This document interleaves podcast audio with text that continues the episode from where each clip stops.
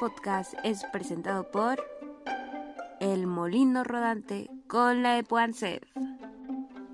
Otro día, otra moneda en el podcast del Molino Rodante con la Epuancef. Sean ustedes bienvenidos. Es posible que sea la primera vez que nos sintonices. El día de hoy hablaremos sobre computadoras, voz, cerebro. Bienvenido, bienvenido. Claro que sí. El día de hoy presentamos computadora contra cerebro. A través de los años el cerebro ha sido comparado a diversos artefactos tecnológicos. Hace más de dos milenios Aristóteles pensaba que el cerebro era una especie de radiador, cuya función era enfriar el corazón, que era el verdadero órgano del pensamiento y las emociones. El cerebro envía señales por medio de sustancias químicas llamadas neurotransmisores. La computadora utiliza señales eléctricas.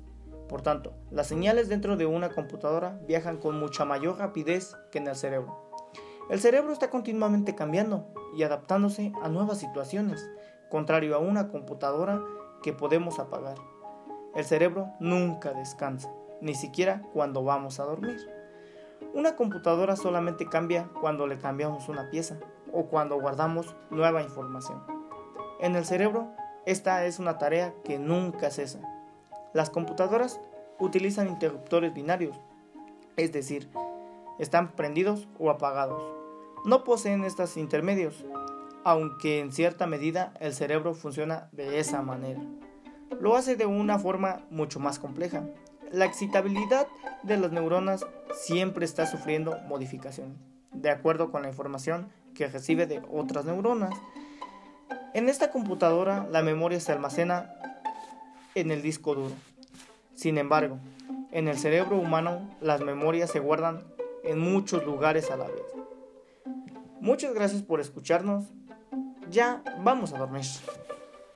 Y claro que sí, ya se acabó este rollo del molino rodante con el podcast Computadoras Voz Cerebro.